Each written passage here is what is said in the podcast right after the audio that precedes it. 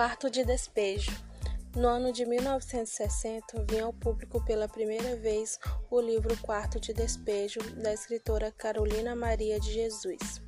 Essa obra foi publicada com o título Quarto de Despejo e um subtítulo Diário de uma Favelada, porque é justamente disso que essa obra se trata pois quando você abre o livro, percebe registro de datas em que a escritora narra o seu dia a dia e traz um registro doloroso, verdadeiro de uma mulher na condição dela, uma mulher dos anos 50, negra, favelada, que trabalhava como catadora de lixo, mãe solteira e que vivia sozinha com seus filhos na favela. Carolina Maria Jesus trabalhava como catadora de lixo. Ela recolhia cadernos, livros, tudo que ela achava ela recolhia e levava para casa. Ela era uma leitora voraz, consumia muita literatura e um dia um jornalista chamado Audálio Dantas precisava fazer uma matéria sobre a favela do Canidé, nessa favela onde vivia Carolina.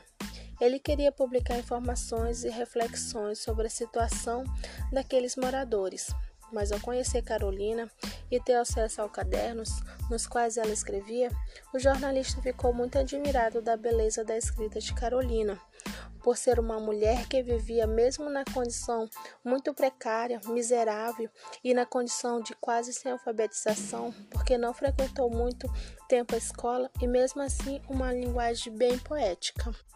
Audálio Dantas resolveu não modificar os registros coloquiais, as marcas de oralidade na obra de Carolina, justamente para manter a integridade da sua obra, que mescla aspectos biográficos por se tratar de um diário, mas também traz elementos literários, elementos poéticos da criação da literatura o título Quarto de Despejo é uma metáfora escolhida, criada pela Carolina, justamente para explicar a condição dela. Em vários momentos da obra, ela desenvolve essa metáfora.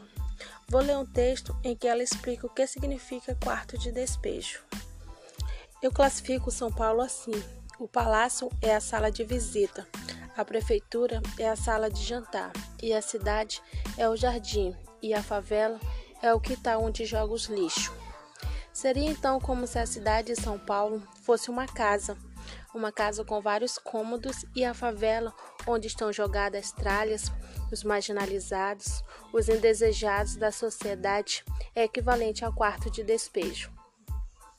Em vários momentos da obra, ela retoma essa metáfora, essa construção literária, ao lado da confissão das reflexões sobre as condições de uma mulher de 30 anos com três filhos, completamente só, desamparada, que rejeita relacionamentos amorosos por experiências traumáticas do passado, por testemunho de como os relacionamentos funcionam e como as mulheres são espancadas, agredidas pelos maridos ou estão em relacionamentos abusivos.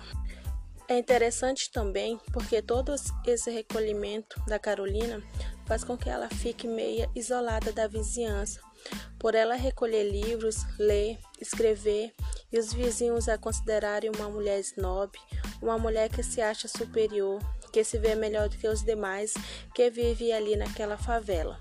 Então, tudo isso também vai colocando cada vez mais uma situação de isolamento, e o único recurso que ela tinha mesmo para se comunicar, para se expressar, acaba sendo a literatura.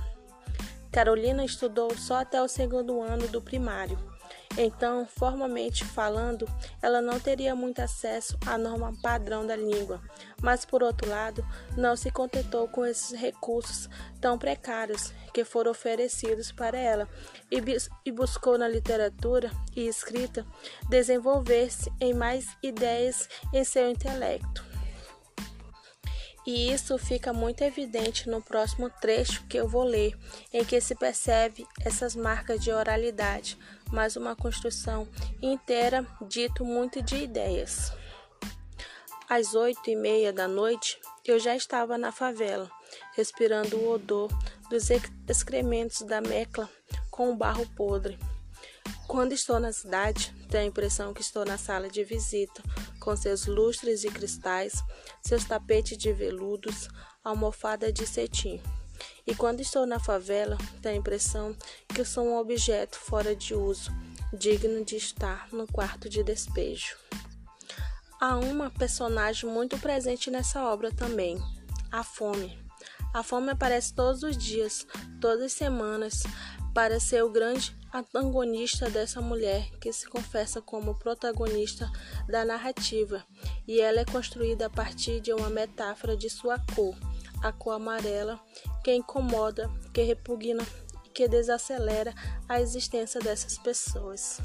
Ao final, Carolina deixa em seu legado a literatura de autoria feminina, negra, marginalizada, periférica e que também tem os seus traços na literatura brasileira.